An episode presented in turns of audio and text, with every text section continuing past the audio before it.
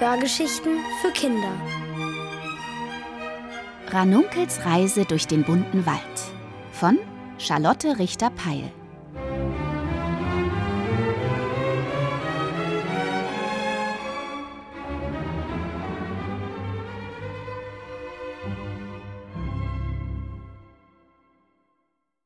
Nur drei Tage Zeit. Als ich heute Morgen aus meiner Spinnwebhängematte klettere und in mein gelbes Blütenkleid schlüpfe, ahne ich nicht, dass alles anders wird, als es je war. Gestatten? Ranunkel, Waldelfe von Beruf. Mit den anderen zwölf Elfen lebe ich mitten im allertiefsten Herzen des bunten Waldes. Der bunte Wald ist so riesig, dass man sein Ende nur findet, wenn man so lange läuft, bis einem die Haare ganz lang werden. Wir Elfen sind viel kleiner als der Wald, klein wie ein Männerdaumen, das weiß ich, weil ich mal einen Männerdaumen gesehen habe. Der Mann, dem der Daumen gehörte, war der Förster. Förster sind komische Leute. Sie glauben, einem Wald geht es gut, weil sie sich um ihn kümmern. Doch wir wissen es besser. Der bunte Wald gedeiht und blüht, weil wir auf der Lichtung der tausend Tautropfen täglich ein Fest für ihn feiern. Wir singen und tanzen, und darüber freut sich der Wald so sehr, dass überall neue junge Bäume wachsen und die Blumen in allen Farben leuchten. Alles dank unserer Elfenkraft. Wie jeden Morgen treffe ich die anderen Elfen auf der Lichtung der tausend Tautropfen. Während wir Grassamenpfannkuchen in Himbeertunke frühstücken, überlegen wir, ob wir heute die Eichhörnchen oder die Amseln zu unserem Fest einladen. Die Amseln singen besser, aber falls die Eichhörnchen ein paar Nüsse mitbringen, können wir Kugelstoßen spielen. Wartet, sagt plötzlich Hyazinth, die von allen die feinsten Ohren hat. Gerade erzählt mir der Wind, dass heute alles anders ist. Kein Fest. Waldgeist Egon kommt zu Besuch. Von Egon haben wir schon gehört. Er ist der Oberaufseher aller Wälder und passt auf, dass von der kleinsten Ameise bis zum ältesten Wildschwein alle ihre Arbeit tun. Wenn eine Elfe zu wenig tanzt und dem Wald nicht genug Elfenkraft schenkt, kriegt sie Ärger mit Egon. Da muss ich mir keine Sorgen machen. Ich tanze wahnsinnig gern. Am liebsten mag ich Bauchtanz. Da tanzt mein Bauch so schön mit. Wir sind alle ganz aufgeregt und wollen die Lichtung für Egon besonders hübsch herrichten. Aus gelbem Ringelkraut binden wir kringelige Girlanden, fegen das Gras mit Besen aus Tannnadeln und backen aus Eicheln und Blattlaussahne eine Torte. Ich rede sogar mit den Vögeln, damit sie heute noch lauter singen. Aber wir brauchen auch mal eine Pause, maulen sie. Na gut, zwei Minuten, sage ich. Wenn es sein muss, ausnahmsweise, zwitschern sie dann. Zum Schluss striegeln wir das Fell unserer Waldmäuse, auf denen wir reiten, falls wir mal keine Lust zum Fliegen haben, und polieren ihre Schwänze mit Spinnenspucke, bis sie glänzen. Meine Maus heißt Jule und ich liebe sie sehr. Ihr Bauch wackelt so schön mit, wenn ich auf ihr reite. Weil ich so aufgeregt bin, drücke ich meine Nase in ihr Fell und rieche ihren Duft nach Maus. Das beruhigt mich jedes Mal. Und was ist mit dem schwarzen Tümpel? Fragt plötzlich Lila Bell, die sich von allen immer die meisten Sorgen macht. Den Tümpel haben wir völlig vergessen. Das liegt wohl daran, dass wir nicht gerne an ihn denken. Der Tümpel verbirgt sich am Rand unserer Lichtung hinter welkem Schilf und ist schwarz wie die Nacht in ihrer finstersten Stunde. Schwarz wie ein Loch im Zahn, schwarz wie ein Fliegenköttel. Bei ihm nützt unsere Elfenkraft kein bisschen. Egal wie sehr wir tanzen, Dort wächst nur eklige Glibbergrütze. Wir streuen Blütenblätter über den Tümpel, dann sieht Egon ihn nicht, schlage ich vor. Doch dazu müssten wir Tausende von Blättern pflücken, und so viel Zeit haben wir nicht mehr. Wir sagen, die Wildschweine haben darin gebadet und ihn dreckig gemacht, meint Hyazinth. Aber dann schimpft Egon mit den Schweinen, das wollen wir nicht. Am besten tun wir so, als wäre der Tümpel nicht da. Dann merkt Egon vielleicht gar nicht, dass es ihn gibt. In der Luft hören wir ein Sirren. Mit klopfendem Herzen schaue ich der Fledermaus entgegen, die sich im Zickzack nähert und auf unserer Lichtung landet. Von ihrem Rücken steigt eine kleine grüne Wolke mit Armen, Beinen und goldenen Augen. Egon, der Waldgeist. Huhu, ruft er. Seine Stimme klingt, als würden zehn Käuze mit Halsweh um die Wette heulen. Wir reichen ihm ein Stück Torte und ein Eichelhütchen voll Waldmeisterwein, und die Vögel singen so laut, dass wir unser eigenes Wort kaum verstehen.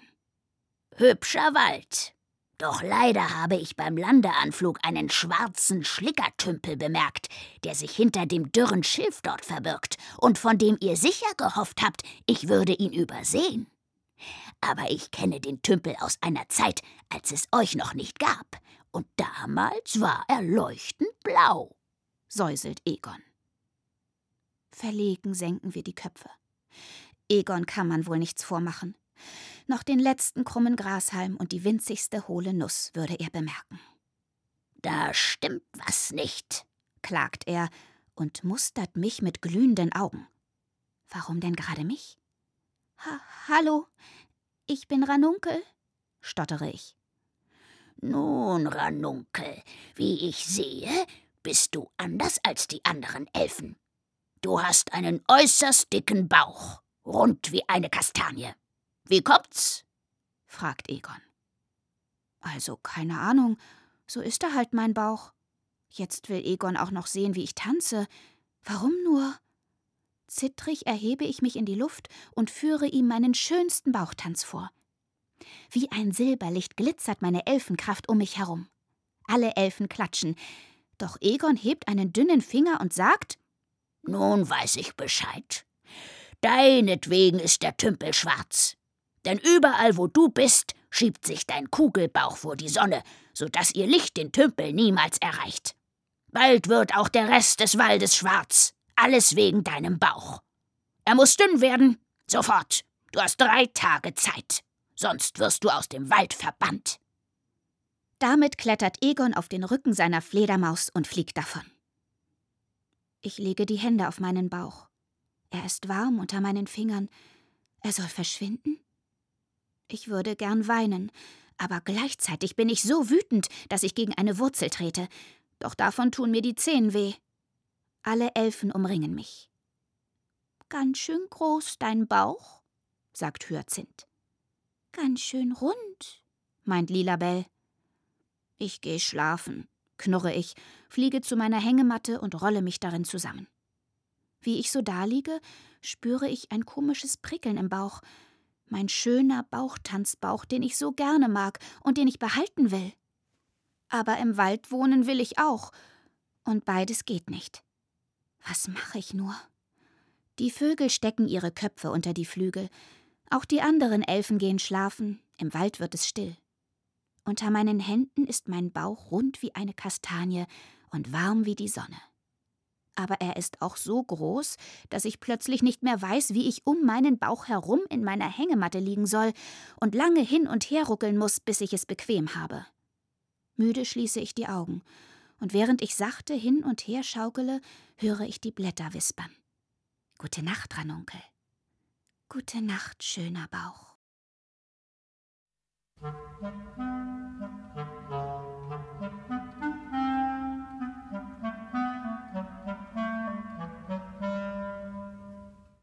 Eidechse Elvira weiß Rat.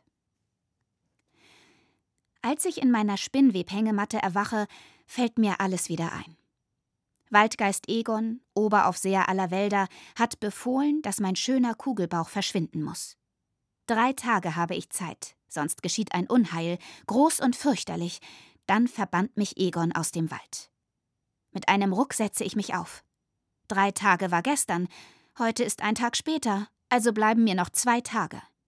Jetzt muss ich schnell aufstehen, aber ich schaff's nicht. Mein Bauch fühlt sich an wie ein Stein. Langsam klettere ich aus der Hängematte und schleppe mich zu den anderen Elfen, die auf der Lichtung der tausend Tautropfen Borkenbrei löffeln und mir erwartungsvoll entgegenblicken. Weißt du schon, wie du deinen Bauch loswirst? fragt Hyazinth. Ich schüttle den Kopf und spüre ein Kitzeln im Bauch. Ich glaube, das ist meine Angst. Um mich zu beruhigen, tunke ich einen Finger in den süßen Brei und lecke ihn ab, und während ich noch die Süße auf meiner Zunge schmecke, kommt mir eine Idee. Sie ist winzig klein, aber lieber eine kleine als keine Idee. Die Idee lautet, ich fliege zu Elvira. Sie kann mir bestimmt helfen, denn sie ist das klügste Geschöpf im Wald, hat viel gesehen und noch mehr gehört. Jetzt ist sie alt und hat sich am Rand unserer Lichtung in einem Haufen Steine zur Ruhe gesetzt, und genau dorthin fliege ich nun und rufe ihren Namen. Ein runzeliger Eidechsenkopf schiebt sich zwischen den sonnenwarmen Steinen hervor. Hallo Ranunkel, wie geht's? Ich muss dich mal was fragen, sage ich laut und deutlich, denn sie ist etwas schwerhörig. Wunderbar. Seit Monaten sitze ich hier herum und warte darauf, dass mir jemand eine Frage stellt, freut sich Elvira. Doch als ich wissen will, was ich gegen meinen Kugelbauch tun kann, legt sie ihre Stirn in Knitterfalten und fragt, warum bitteschön ich meinen runden und gesunden in einen dünnen Bauch verwandeln will. Will ich ja gar nicht. Ich mag meinen Bauch. Aber es muss sein, sonst werde ich verbannt.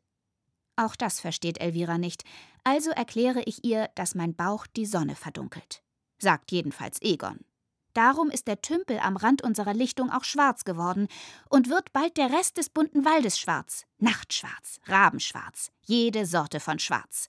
Es sei denn, mein Bauch verschwindet. Elvira macht mit ihrem Schwanz einen Kringel, der wie ein Fragezeichen aussieht, und sagt: Von sowas habe ich noch nie gehört. Plötzlich kommt es mir vor, als würden die Vögel wieder lauter singen und die Blumen bunter leuchten. Dann hat sich Egon geirrt? Kann ich meinen Kugelbauch behalten? rufe ich. Elvira schließt ihre alten Augen. Als ich schon denke, sie sei eingeschlafen, klappt sie die Augen wieder auf. Ich sag's nicht gern. Aber ein Waldgeist und Oberaufseher irrt sich nie, nicht, dass ich wüsste. Ich fürchte, du musst dich entscheiden, Ranunkel. Bauch weg oder Verbannung. Ich will nicht verbannt werden, murmle ich und wische mir eine Träne ab, und das ist der Moment, als Elvira von der Reise zu sprechen beginnt. Eine Reise sei jetzt richtig, sagt sie, die blase mir neue Ideen und vielleicht eine Lösung für meinen Bauch in den Kopf. Ich müsse nur los, und zwar schnell. Und weil Elvira die klügste im Wald ist, nicke ich und gebe mir Mühe, damit meine Flügel nicht zittern. Eine Reise habe ich noch nie gemacht. Ehrlich gesagt, ich habe etwas Angst davor, aber es muss wohl sein. Hyazinth, Lilabell und alle anderen helfen mir. Aus Spinnenweben knüpfen wir einen Rucksack, den ich mit einem Butterblumenbrot und einer Flasche Löwenzahnlimonade fülle. Hyazinth will noch einen Topf Flugsalbe dazustecken, die gegen lahme Flügel hilft, aber Elvira schüttelt den Kopf. Keine Flugreise. In der Luft ist Ranunkel zu weit weg von allem. Bleib am Boden, mach dich auf die Füße. Reiten geht auch, falls du ein Reittier hast. Reiten wäre toll, da bin ich wenigstens nicht allein. Also rufe ich die Waldmäuse, die auf der Lichtung nach Futter stöbern. Mit flatternden Ohren und wehenden Schwänzen kommen sie angaloppiert. Die sind schnell, das ist gut, du hast ja nur zwei Tage Zeit, sagt Elvira. In diesem Moment kommt die letzte Maus um die Ecke gehoppelt, meine Maus, Jule. Sie bleibt vor mir stehen und drückt ihre rosa Nase in meine Hand.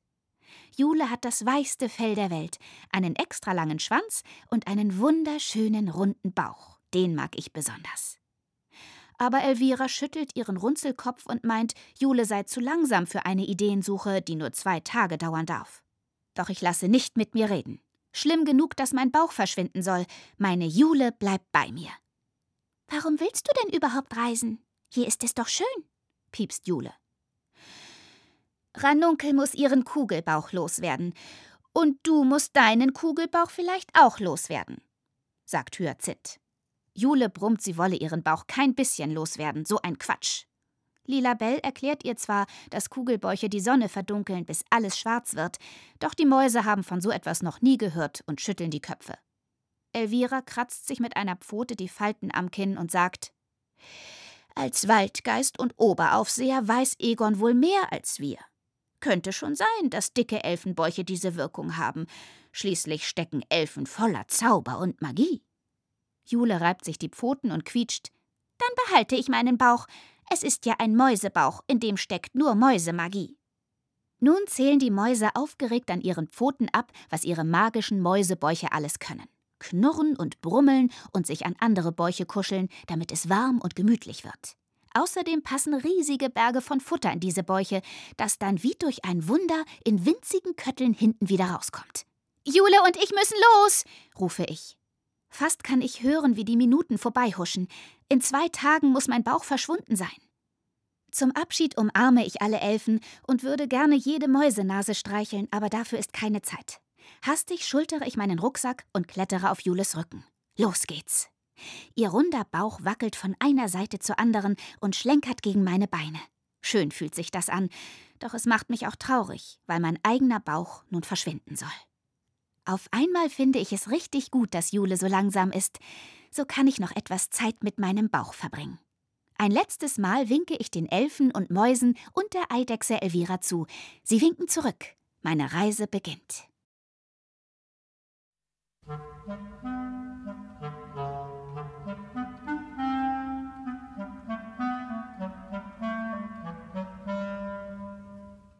Grille Caruso kennt einen Trick.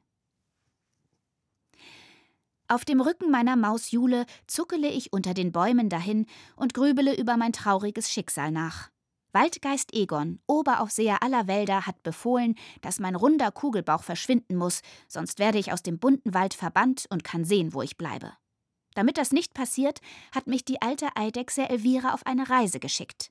Zwei Tage habe ich noch Zeit, um herauszufinden, wie ich meinen Bauch loswerde. Jedes Wildschwein, jedes Reh und jeden Vogel, dem Jule und ich unterwegs begegnen, bitten wir um Rat. Doch niemand kann mir und meinem Kugelbauch helfen. Kopf hoch, Ranunkel, sagt Jule, doch langsam werden wir ganz verzweifelt. Es dämmert schon, und wenn wir morgen aufwachen, bleibt uns nur noch ein einziger Tag. In diesem Augenblick ertönt unter einem Haselstrauch ein feiner Gesang. Ein Vogel ist das nicht, dazu ist das Lied zu leise und zart. Erst kann ich niemanden sehen, doch dann entdecke ich im dürren Laub, das noch vom letzten Jahr unter dem Strauch liegt, eine kleine Gestalt. Ich muss genau hinschauen, damit ich zwischen den Blättern ihren braunen Rücken, die braunen Beine und braunen Fühler erkenne. Im braunen Laub ist die Grille fast unsichtbar. Guten Abend, guten Abend, ich bin Caruso. Mit wem habe ich die Ehre? zirpt die Grille. Jule und ich stellen uns vor. Und obwohl ich kaum zu hoffen wage, dass sich Caruso mit Bäuchen auskennt, frage ich ihn doch, ob er ein Mittel gegen meinen Kugelbauch kennt. Wieso? Der ist doch hübsch, meint er. Also erkläre ich Caruso, dass mein Bauch die Sonne verdunkelt und der Tümpel am Rand unserer Lichtung deswegen schwarz geworden ist und mein Bauch verschwinden muss. Das sagt jedenfalls Egon, schließe ich bedrückt. Auf seinen dünnen Beinen starkst Caruso einmal um mich herum, mustert meinen Bauch von oben, unten, rechts und links und zirpt. Wenn das so ist, da empfehle ich ein neues Kleid. Verblüfft gucke ich an meinem gelben Blütenkleid herunter, das hell wie die Sonne und golden wie ein Löwenzahn leuchtet. Was bitteschön hat mein Kleid mit meinem Kugelbauch zu tun? Caruso erklärt mir geduldig, dass man leuchtend gelbe Blütenkleider sehr gut sehen kann, genau wie die Bäuche, die in ihnen stecken. Dein Bauch muss unsichtbar werden, das ist die Lösung. Schau mich an. Mich sieht so leicht keiner, denn ich trage braun von Kopf bis Fuß. In einem Wald ist das eine tolle Tarnfarbe. Ein braunes Tarnkleid, das ist es, was du brauchst. Doch woher kriege ich ein Tarnkleid? Die hängen ja nicht gerade im Wald herum. Während Caruso und ich angestrengt nachdenken, stöbert Jule, die Denken eher langweilig findet, unter dem Haselstrauch nach einem Abendbrot. Wollen wir eine oder lieber zwei Haselnüsse essen? fragt sie und hebt den Kopf. Zwischen ihren Ohren hängt ein braun verdorrtes Blatt. Es sieht aus wie ein Hütchen, unter dem sie kaum noch zu erkennen ist, eine richtige Tarnkappe. Und da weiß ich, was ich brauche. Ein Tarnkleid aus braunen Blättern. Damit die Blätter gut halten, stecke ich sie mit Tannennadeln an meinem Blütenkleid fest. Das ist zwar pieksig, aber pieksig ist mir lieber als Verbannung. Bald ist mein Blütenkleid unter den Blättern nicht mehr zu sehen, und meinen Bauch kann ich auch kaum noch erkennen. Schnell lege ich die Hände auf ihn, um zu spüren, ob er noch da ist. Ist er, und er ist warm und rund wie immer. Lange betrachten Jule und Caruso mein neues Tarnkleid. Dann sagt Jule: Naja, Wenigstens ist es ein Kleid, meint Caruso. Und das ist wohl alles, was man über dieses Kleid sagen kann. Es ist knittrig und verdorrt und braun wie Matsch. Braun wie ein Mauseköttel. Ich streiche über die dürren Blätter und höre sie trocken knistern.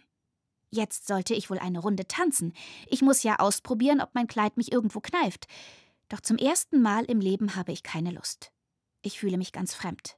Als würde das Kleid schwer wie nasses Schilf an mir kleben. Ich glaube, wenn ich in diesem Kleid tanze, wird meine Elfenkraft wie ein kalter Regen an mir heruntertropfen und im Boden versickern. Aber da hilft nur nichts. Eine Elfe, die nicht tanzt, ist wie eine Blume, die nicht blüht. Ich gebe mir einen Ruck, erhebe mich in die Luft und fühle mich wie ein Säckchen, in dem lauter schwere Kastanien herumkullern. Das ist doch seltsam. Obwohl mein Bauch und der Rest von mir fast unsichtbar und wie verschwunden sind, bin ich schwerer denn je. Ich sinke zurück auf den Boden und murmele: Tut mir leid, ich kann nicht. Jule meint, das liege wohl daran, dass mein Kleid noch kein echtes Tanzkleid sei. Ein Elfentanztarnkleid, das sei es, was ich brauche. Und wie verwandelt man ein Tarnkleid in ein Tanztarnkleid? Man schmückt es, völlig klar. Caruso schleppt von irgendwoher ein paar rote Preiselbeeren an, während Jule unter einem Baum die gelben Blütenblätter einer Anemone pflückt. Damit behängen wir mein Kleid. Zum Schluss flechte ich aus drei Grashalmen einen knallgrünen Gürtel und wickle ihn mir um den Bauch. Nun bekomme ich doch noch Lust, Jule und Caruso meinen schönsten Bauchtanz vorzuführen. Dieser Tanz macht mir so viel Spaß, dass ich irgendwo hin muss mit dem Spaß, sonst würde ich daran platzen. Also flirrt und leuchtet der Spaß als Elfenkraft aus mir heraus und um mich herum wie ein Silberschleier. Ein Strahl der Abendsonne fällt durch das Blätterdach, was, wie Caruso aufgeregt ruft, an dieser Stelle des Waldes noch nie vorgekommen sei, und taucht meinen Bauch in funkelndes Licht. Und da sehe ich es. In meinem rot-gelb-grünen Tanzkleid ist mein Bauch so sichtbar wie, nun, wie ein Bauch. Aber soll ich mal was sagen? Es ist mir egal. Lieber behalte ich meinen Kugelbauch, meine Elfenkraft und meinen Spaß, als dass ich in einem Tarnkleid mit unsichtbarem Bauch traurig in der Luft herumhänge. Und das ist wohl der Unterschied zwischen einer Grille und einer Elfe. Caruso fühlt sich wohl, wenn er gut getarnt zwischen den braunen Blättern sitzt, und weil das so ist, kann er seine schöne Musik machen. Aber eine Elfe braucht ein buntes Kleid, um zufrieden zu sein. Nicht zufrieden bin ich damit, dass ich noch keine Lösung für meinen Kugelbauch gefunden habe. Aber heute Abend ist es zu spät. Die Sonne geht bereits unter und im Dunkeln ist jede Lösung so gut getarnt, dass Jule und ich sie glatt übersehen würden. Da machen wir es uns lieber im dürren Laub gemütlich und verspeisen die Haselnuss, die Jule gefunden hat, während Caruso ein Gute-Nacht-Lied für uns zirpt. Als wir uns dann hinlegen, falte ich die Hände über meinem Bauch, der in kein Tarnkleid passt, der bunte Farben will und keine dürren Blätter.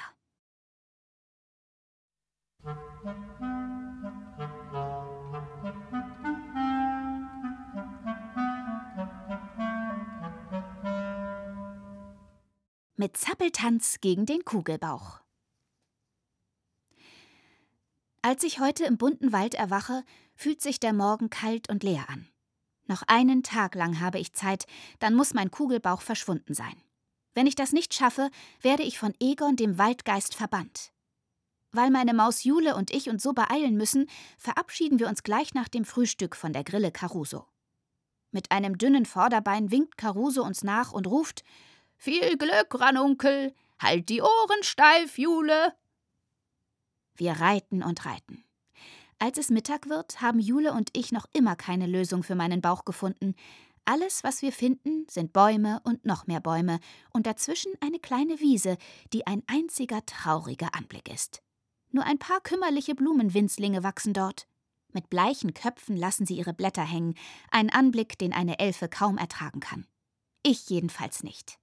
Also tue ich, was eine Elfe in diesem Fall tut. Ich rutsche von Jules Rücken, erhebe mich in die Luft und tanze meinen schönsten Bauchtanz. Wenn ich tanze, verschwinden alle Sorgen aus meinem Kopf, dann sind da nur noch meine Arme und Beine und mein Bauch, die sich wie von selbst bewegen. Dann ist da nur noch Spaß, den ich beim Tanzen habe. Und weil das so ist, passiert etwas Wunderschönes. Meine Elfenkraft meldet sich. Silberweiß und zart wie Morgentau schwebt sie wie ein Schleier um mich herum und macht, dass die Blumen ihre Köpfe wieder heben und rot und gelb zu leuchten beginnen. Bravo, was für ein toller Tanz! höre ich eine Stimme. Auf acht klapperdürren Beinen starkst das spillerigste Geschöpf auf uns zu, das ich je gesehen habe. Gestatten, Herr Müller, Weberknecht von Beruf, stellt das Geschöpf sich vor und fragt, was für eine Sorte von zauberhaftem Tanz das war. Das war mein spezieller Elfenkraftbauchtanz, sage ich. Nun will Herr Müller wissen, was uns in diese Ecke des Waldes verschlagen hat, Also erkläre ich ihm, dass mein Bauch die Sonne verdunkelt hat und der Tümpel am Rand unserer Lichtung darum schwarz geworden ist und mit dem Rest des Waldes bald dasselbe geschieht, falls mein Kugelbauch nicht verschwindet. Daher reisen Jule und ich jetzt durch den Wald, um herauszufinden, wie ich meinen Bauch loswerde. Mit einem langen Klapperbein winkt der Weberknecht ab. Quatsch und Quackelkram. Bäuche können nicht verschwinden, das liegt nicht in ihrer Natur. Das verstehe ich nicht. Der Bauch von Herrn Müller ist doch auch beinahe ein verschwundener Bauch, der ist ja kaum größer als ein Sandkorn. Darüber denkt Herr Müller lange nach. Schließlich meint er, dass sein Bauch vielleicht so winzig sei, weil er von morgens bis abends herumrennt und hüpft. Zufällig ist er nämlich auch ein Tänzer. Jetzt will ich natürlich wissen, wie ein Tanz funktioniert, von dem Bäuche so winzig werden. Also legt Herr Müller los. Wie ein Blitz zischt er über die Wiese, turnt um die Blumen herum, wirft seine Beine in die Luft und zappelt wie verrückt, so rasend schnell, dass mir schon beim Zuschauen schwindelig wird. Dein Bauchtanz ist aber schöner. Dieser Zappeltanz macht mich ganz kribbelig. Meine Nerven hängen schon alle kreuz und quer, flüstert Jule. Mir geht es genauso. Doch wenn mein Kugelbauch verschwinden soll, muss ich den Bauchwegzappeltanz unbedingt lernen. Herr Müller verspricht mir alles beizubringen, doch er warnt mich auch. Der Zappeltanz ist äußerst kompliziert. Er erklärt mir, wie ich meine Beine werfen und mich im Dreivierteltakt um mich selbst drehen muss, in einer speziellen Geschwindigkeit, die er mit einer wissenschaftlichen und höchst komplizierten Formel berechnet hat. Danach muss ich mich mit einer Reihe von Turnübungen auf den Zappeltanz vorbereiten. Ich hüpfe auf der Stelle, schwinge die Beine und bin bald völlig erschöpft. Dabei hat der Tanz noch nicht einmal angefangen. Als nächstes zählt Herr Müller rasend schnell und minutenlang den Takt vor. Eins, zwei, drei, eins, zwei, drei. Und wann geht es los? ruft Jule. Nun, jetzt, ruft Herr Müller. Ich atme tief durch und erhebe mich in die Luft. Beine hoch, Rücken gerade, fünfmal drehen, ruft Herr Müller. Ich tue, was ich kann und gerate sofort durcheinander. Alles ist so verwickelt und schnell. Je länger ich tanze, desto wirrer fühle ich mich, als würden sich meine Arme und Beine ständig verknoten. Doch ich tanze weiter. Ich tanze, bis ich völlig aus der Puste bin. Aber weil Herr Müller sagt, dass man sich anstrengen muss, tanze ich noch etwas weiter. Langsam bildet sich um mich herum ein grauer, trüber Nebel. In diesem Nebel kann ich kaum noch was sehen. Erst als ich japsend und halb blind ins Gras und zwischen die Blumen plumpse, verschwindet er wieder. Erschöpft schaue ich an mir herunter. Mein Bauch ist kugelrund wie eh und je. Vielleicht sogar noch etwas runder, weil ich so schwer atme. Dann merke ich, dass etwas passiert ist. Die Blumen auf der Wiese leuchten nicht mehr rot und gelb, sondern lassen wieder bleich und schlapp die Köpfe hängen. Langsam streichle ich meinen Bauch. Ich glaube, ich weiß, was geschehen ist. Normalerweise, wenn ich tanze, kribbelt in mir ein mächtiger Spaß. Und mit diesem Spaß muss ich irgendwo hin, sonst platze ich. Also strömt all der Spaß als silbrige Elfenkraft aus mir heraus. Doch der Zappeltanz hat mir kein bisschen Spaß gemacht. Er hat mich angestrengt, sonst nichts. Das hat meine Elfenkraft in einen grauen Nebel verwandelt, und davon haben die Blumen ihre Farbe verloren. Es reicht. Mit einem Sprung erhebe ich mich in die Luft, schwinge meinen Kugelbauch und lasse ihn kreisen, bis meine Elfenkraft nur so strömt und die Blumen wieder leuchten. Jule und Herr Müller jubeln und klatschen. Da weiß ich. Das hier ist so, wie ich tanzen will. Ich schwebe durch die Luft und fühle mich glücklich. Erst als ich neben Jule und Herrn Müller lande, wird mir klar, dass mein Kugelbauch noch immer da ist. Und ich habe nur noch so wenig Zeit. So glücklich ich gerade noch war, so elend wird mir jetzt. Ich starre auf meinen Bauch und versuche nicht zu weinen. Das klappt nur so mittelmäßig. Herr Müller legt ein langes Bein um meine Schultern und sagt Ich wette, es gibt einen tollen Trick, mit dem dein Kugelbauch verschwindet. Ja, und diesen Trick finden wir, piepst Jule und kuschelt sich an mich. Ich spüre ihren Mäusebauch an meinem, warm und rund wie lauter schöne Dinge, wie die Sonne, ein Pfannkuchen, eine Himbeere und ganz weich. Ja, denke ich, wir finden einen Trick. Einen Trick gibt es immer auch für einen Kugelbauch.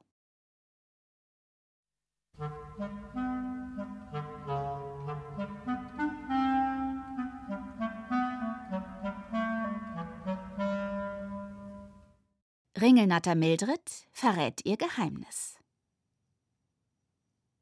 Kugelbauch. Das ist das Wort, das mir durch den Kopf spukt, während ich auf Jules Rücken durch den bunten Wald zuckele. Wenn ich außerdem noch an Egon den Waldgeist denke, spüre ich ein Prickeln im Nacken, dann kriecht die Angst in mir hoch. Falls nämlich mein Kugelbauch bis morgen nicht verschwindet, droht mir ein Unheil, groß und finster. Dann verbannt mich Egon aus dem Wald. Gegen Mittag bin ich völlig erschöpft von meiner Angst und bitte meine Maus um eine Rast. Weil auch Jule eine Pause und dazu eine Portion von etwas Leckerem vertragen kann, ist es praktisch, dass wir gerade an einem Himbeerstrauch vorbeireiten. Wir halten an und futtern von den Beeren. Als ich gerade einen Schluck aus dem Bach trinken will, der an dem Strauch vorüberrieselt, schwimmt darin ein langes und sehr dünnes Wesen vorbei. Eine Schlange. Doch an den beiden gelben Flecken an ihrem Hinterkopf erkenne ich, dass es eine Ringelnatter ist. Und die sind zum Glück kein bisschen giftig. Die Ringelnatter kriecht zu uns ans Ufer und stellt sich vor.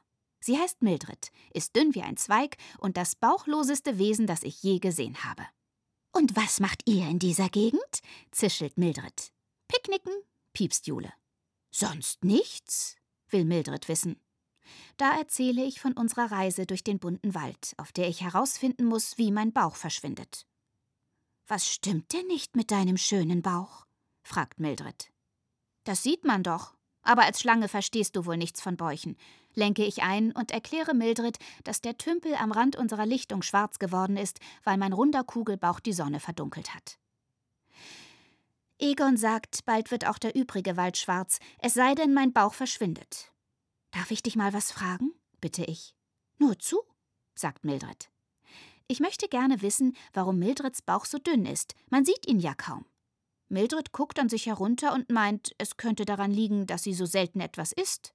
Ungefähr einmal pro Woche verspeist sie eine saftige Nacktschnecke. Danach hat sie für kurze Zeit einen sehr dicken Bauch.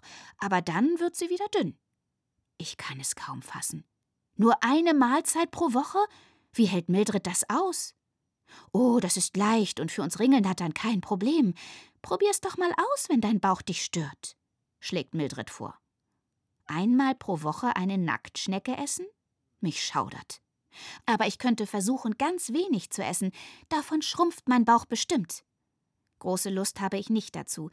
Ich esse nämlich für mein Leben gern, aber wenn ich nicht verbannt werden will, muss es wohl sein. Also erkläre ich feierlich, ab sofort esse ich jeden Tag nur noch so viel, wie in ein Eichelhütchen passt. Jule, die sich inzwischen wieder den Himbeeren zugewandt hat, leckt sich einen Tropfen süßen Beerensaft von der Nase und piepst. Echt?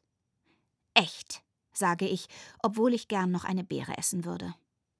Ich schaue mit wässrigem Mund zu, wie Jule in die nächste Beere beißt. Als sie meinen Blick bemerkt, lässt sie die Beere fallen und sagt, die schmeckt überhaupt kein bisschen gut. Ich sehe meiner Maus an der Nasenspitze an, dass sie lügt.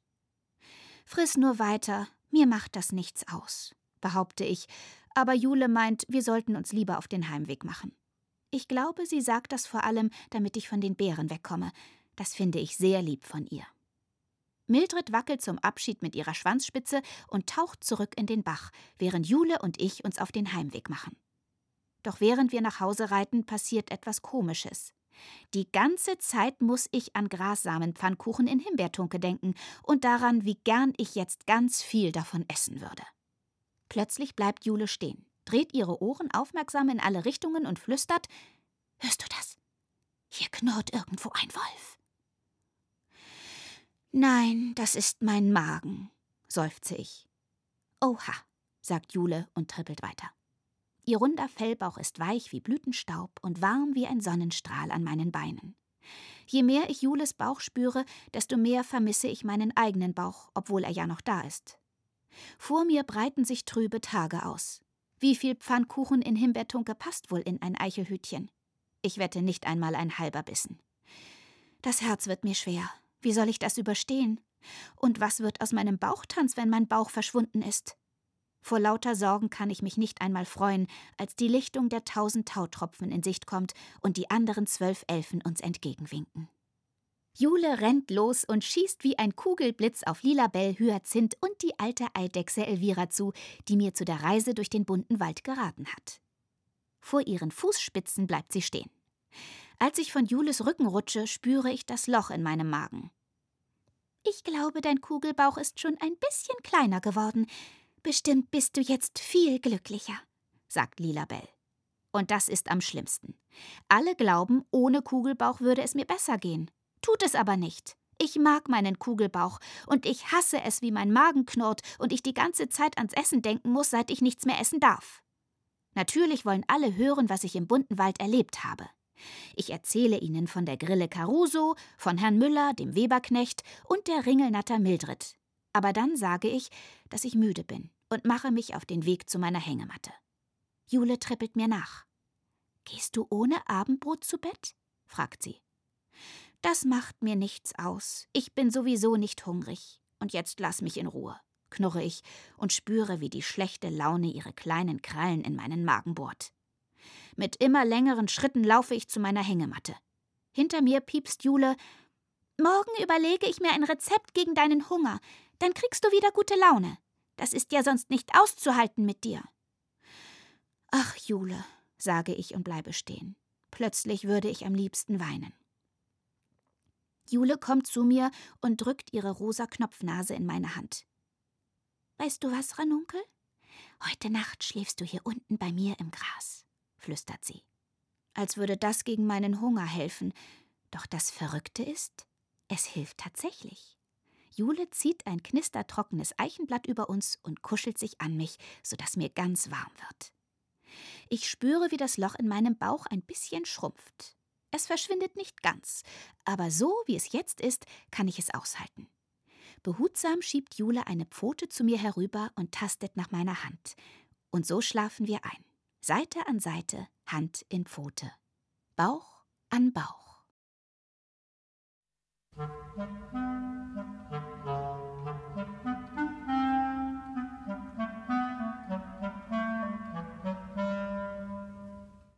Was wirklich mit dem schwarzen Tümpel geschah. Heute Morgen ist es nicht die Sonne, die mich weckt. Es ist mein Hunger. Ich springe auf. Essen. Frühstück. Dann fällt mir alles ein. Ich werde nicht frühstücken. Ich werde mich nicht zu den anderen Elfen auf die Lichtung der tausend Tautropfen setzen, werde keinen grassamen Pfannkuchen in Himbeertunke essen, nicht einen Bissen wird es für mich geben. Das war nicht immer so, dass ich nichts frühstücke. Frühstücken war für mich das Schönste am Morgen. Ich bin aufgestanden und schon wollte ich etwas essen. Ich will es auch jetzt. Aber da ist mein Kugelbauch. Er hat mich nie gestört. Er gehört zu mir wie der Bauchtanz, den ich mit ihm tanze, wie der Name, der meiner ist, Ranunkel. Doch Waldgeist Egon, der Oberaufseher aller Wälder, hat befohlen, dass mein Bauch verschwinden muss, sonst werde ich verbannt. Heute wird er kommen und meinen Bauch kontrollieren.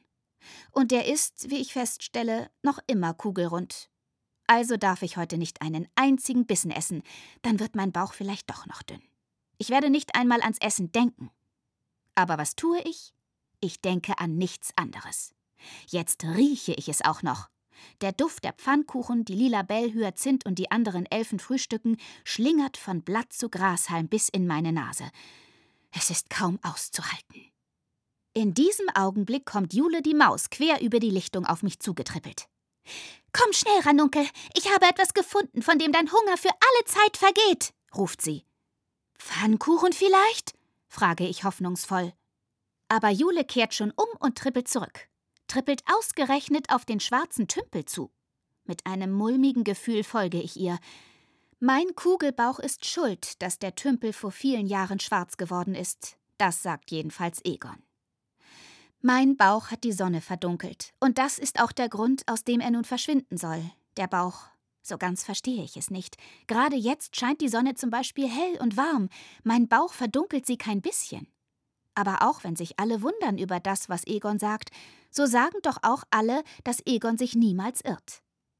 Als wir das Ufer des Tümpels erreichen, sagt Jule: Schau, das da kannst du essen. Was denn? Frage ich und sehe nur schwarzes Wasser, auf dem hier und da eine dunkelgrüne Glibbergrütze schwimmt. Na, die Grütze. Bestimmt schmeckt sie so eklig, dass dir davon die Lust am Essen für alle Zeit vergeht. Ist das nicht eine tolle Idee?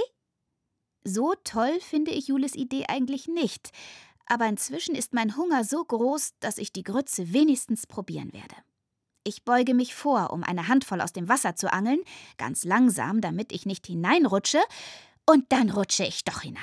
Das Wasser schäumt. Ich schlage wild um mich und merke, dass mich das Wasser trägt wie die Luft, wenn ich fliege. Ich bin umgeben von schwarzem Wasser, aber Angst habe ich keine mehr. Im Gegenteil, ich paddle, schwimme, spritze, fühle mich kugelwohl. Plötzlich taucht ein brauner Schrumpelkopf mit gelben Kulleraugen neben mir auf.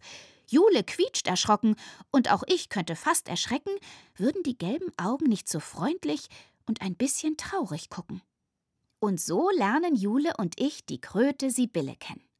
Sie ist etwas schüchtern und will zuerst nicht aus dem Wasser steigen, aber dann kann ich sie doch überreden. Gemeinsam mit Jule setzen wir uns ans Ufer. Nach kurzem Zögern erzählt Sibylle, dass sie schon ewig in dem Tümpel lebt. Früher hatte sie hier alles. Blaues Wasser und Seerosen und Freunde. Das waren die Fische und Frösche und Libellen, mit denen sie den ganzen Tag um die Wette schwamm oder Hüpfturniere veranstaltete. Und es war egal, wer gewann. Hauptsache, alle hatten Spaß. Und wenn Sibylle mal nicht schlafen konnte, erzählte ihr irgendwer eine gute Nachtgeschichte oder quakte ein Schlaflied für sie. Ein schönes Leben war das. Damals steckte ich voller Krötenkraft, sagt sie mit schwacher Stimme. Von Krötenkraft habe ich noch nie gehört. Ist die so ähnlich wie meine Elfenkraft, die alles im bunten Wald blühen lässt? Krötenkraft sorgt für klares Wasser. Sie sorgt dafür, dass auf dem Tümpel Seerosen wachsen und Schilf ringsherum. Und so war das auch, bis zu dem Tag, an dem der Oberaufseher kam, erzählt Sibylle. Egon? frage ich. Und Sibylle macht, mhm. Dann wird sie so still wie Wasser, das nicht mehr fließt. Als sie endlich wieder spricht, erfahren Jule und ich die ganze traurige Geschichte. Als nämlich Waldgeist Egon damals den bunten Wald besuchte, fand er, Sibylle sei das hässlichste Geschöpf, das er je gesehen habe. Er sagte, sie solle tief in den Tümpel hinabtauchen und ihre Warzen und ihre Glubschaugen vor der Welt verstecken, bevor sich jemand daran ansteckt. Von dem Tag an wollte kein Tier mehr in Sibylles Nähe leben. Alle hatten Angst, sie könnten sich mit Warzen und Glubschaugen anstecken. Und so verließen die Tiere den Tümpel. Sogar die Fische fanden einen Weg hinaus. Zuletzt war nur noch ein Wasserfloh übrig, doch dann zog auch der weg. Von da an hatte Sibylle das einsamste Leben der Welt. Der Kummer ließ ihre Krötenkraft zusammenschrumpeln, sodass die Seerosen verfaulten und der leuchtend blaue Tümpel erst grau und dann schwarz wurde. Nachdem Sibylle ihre Geschichte erzählt hat, quakt sie tief und verzweifelt auf wie eine Kröte mit dem schlimmsten Seelenschmerz der Welt. Jule und ich rücken näher an sie heran. Sonst sagen und machen wir nicht viel. Wir sind einfach mit Sibylle zusammen, die so lange so schrecklich einsam war. Da geht langsam ein schwaches Glitzern über den Tümpel hin. Blaue Funken leuchten im schwarzen Wasser auf, und in der Mitte wächst eine winzige Seerose. Ich glaube, das ist so, weil ein Stück von Sibylles Krötenkraft zurückkehrt. Noch etwas glaube ich. Der Tümpel ist nicht wegen meinem Kugelbauch schwarz geworden, sondern weil Egon großen Blödsinn erzählt hat. Und zwar über Sibylle. Egon, der Oberaufseher aller Wälder, der keine Ahnung hat, kommt einfach hierher und stänkert rum, weil ihm mein Bauch und Sibylles Warzen nicht passen. Ja, spinnt denn der? Ich kann so dickbauchig und Sibylle so warzig sein, wie wir wollen. So sehen wir nun mal aus. Können eben nicht alle ohne Warzen und dazu dünn wie Grillen, Weberknechte, Ringelnattern sein. Warum auch? Ab sofort ist Schluss damit. Sibylle und ich, wir lassen uns nicht einfach abservieren. Wir wollen Kugelbäuche und Warzen und alles Mögliche im bunten Wald. Einen Oberaufseher aber, den wollen wir nicht.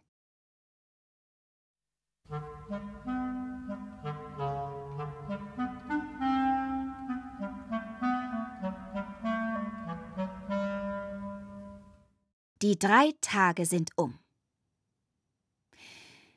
Wir sitzen am Ufer des schwarzen Tümpels und tunken unsere Füße und Pfoten ins Wasser.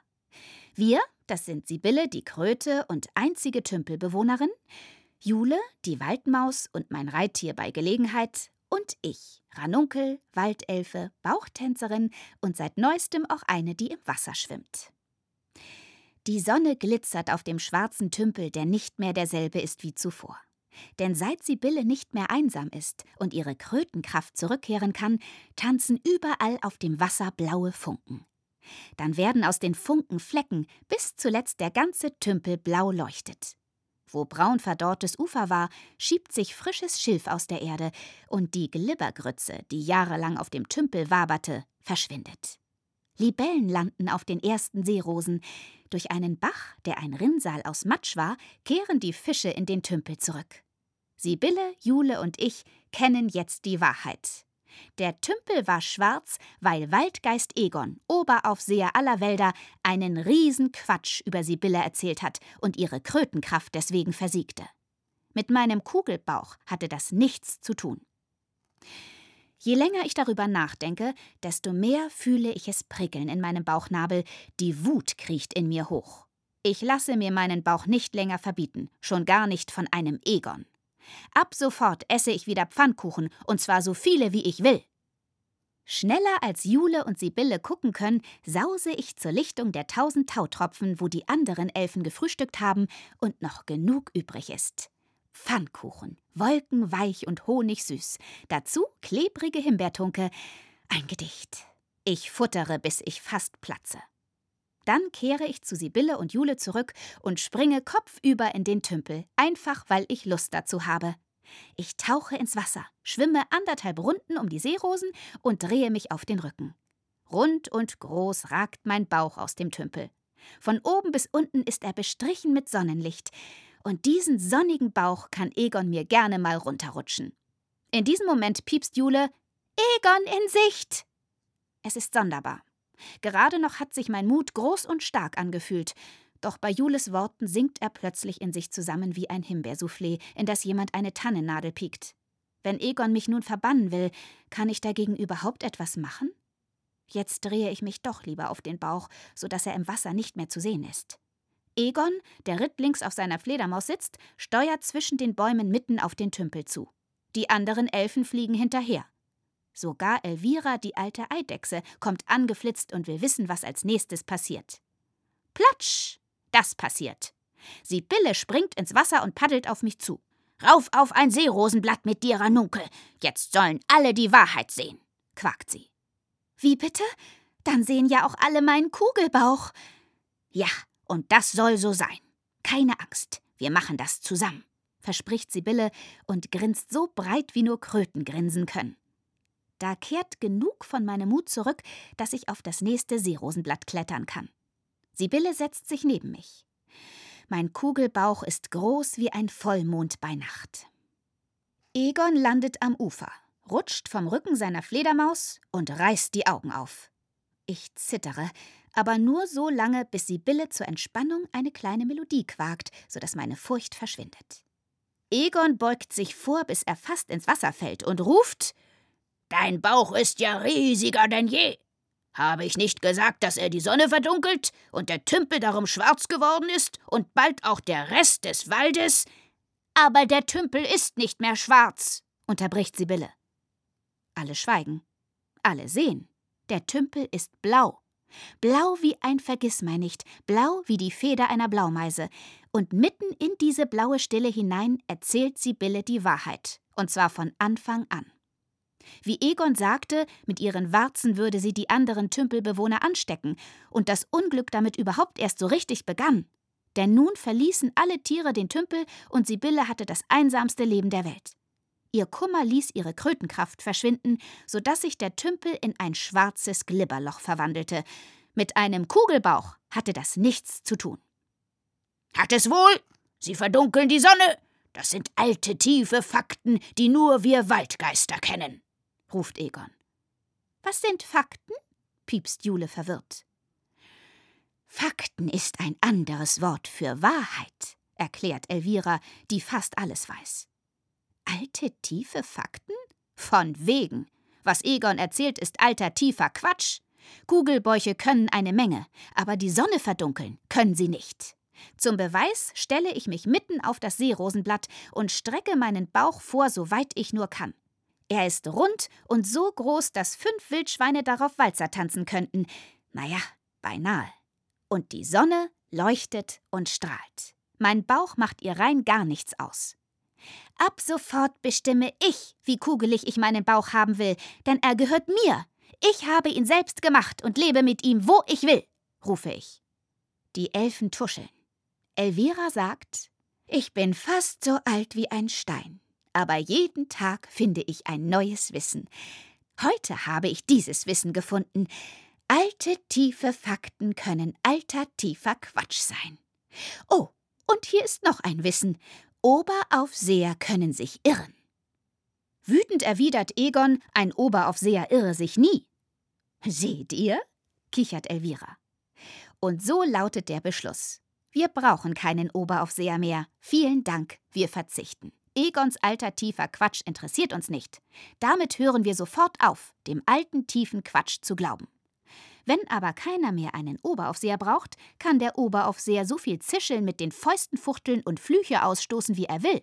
Nützen tut ihm das gar nichts. Und was macht Egon? Fuchtelt und flucht, und als er damit fertig ist, sackt er in sich zusammen. Dann klettert er auf den Rücken seiner Fledermaus und zischt ab. Auf Nimmerwiedersehen. Hoffentlich. Als der Waldgeist endlich hinter dem Horizont verschwunden ist, beschließen wir, Ab sofort darf hier jeder aussehen, wie er will. Kugelbauch, Warzen, völlig egal. Das alles wollen wir haben in unserem Wald, genannt bunter Wald. Dann, still für mich, beschließe ich noch etwas. Nie wieder verbiete ich mir, mich mit Pfannkuchen vollzuladen, denn das macht mich glücklich und ist die reine Wohltat. Sollte aber je wieder jemand wollen, dass mein Kugelbauch verschwindet, tanze ich da gepflegt einen Bauchtanz drauf.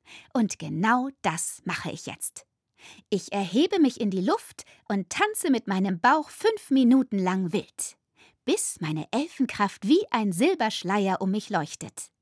Dazu legt Sibylle ein Quarkkonzert hin, während Jule das Pfeifen der Waldmäuse dirigiert und alle Elfen jubeln und klatschen. Alles fühlt sich rund und richtig an.